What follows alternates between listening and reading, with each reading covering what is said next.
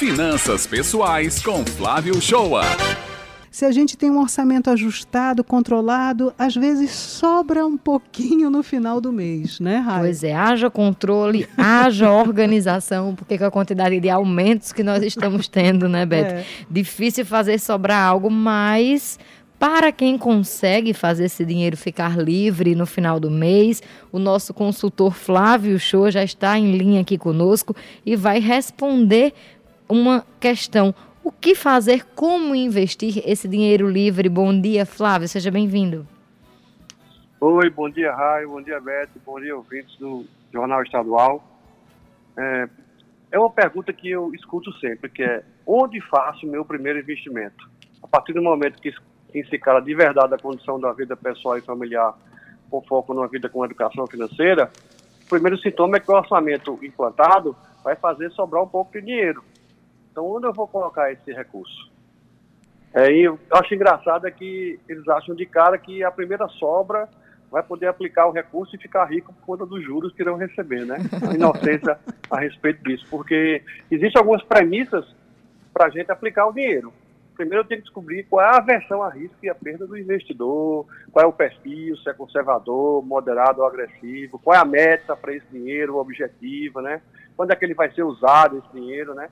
Porque tão importante a gente escolher o ativo também é alocar de forma recorrente. A disciplina de seguir alocando recursos mensalmente vai conduzir, de fato, à independência financeira com o passar do tempo. Mas eu queria voltar para a pergunta, né? Onde é que vai ser o meu primeiro investimento? Então, o primeiro investimento vai ser adquirir conhecimento. Esse é o primeiro investimento. Sobre o que é uma renda fixa, o que é uma renda variável, qual o risco qual é a tributação, as características do produto. Este, sem dúvida alguma, é o primeiro passo. Qual é o motivo que a gente tem que adquirir conhecimento? É para não ser enrolado com produtos em que os gerentes do banco, por metas de produtos, colocam na mesa para você, como tipo de capitalização, consórcios, seguros disfarçados de investimento, previdência privada sem o cliente precisar, fundos com resgate automático, com taxas de administrações elevadas, e tantas outras pegadinhas que a gente tem quando a gente senta na mesa do gerente do banco.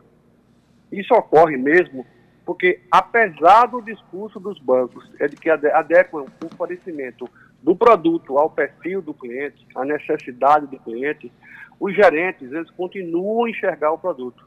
Porque a maioria das suas metas, ou a quase a totalidade em alguns bancos, é por produto.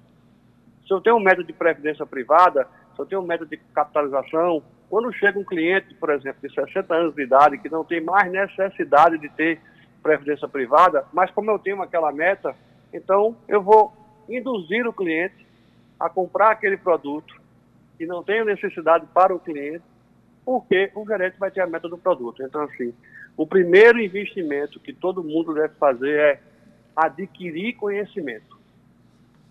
Não pega o seu dinheiro e vai colocar simplesmente pela opinião do gerente do banco ou do assessor da corretora. Adquira conhecimento, porque é através dele que você vai fazer aplicações de acordo com o seu perfil, com a sua necessidade. Sem conhecimento, a gente não vai para lugar nenhum. Beth, Raio, muito obrigada, Flávio, pela sua participação mais uma vez aqui toda segunda-feira, trazendo informações importantíssimas para os nossos ouvintes. E até a próxima semana.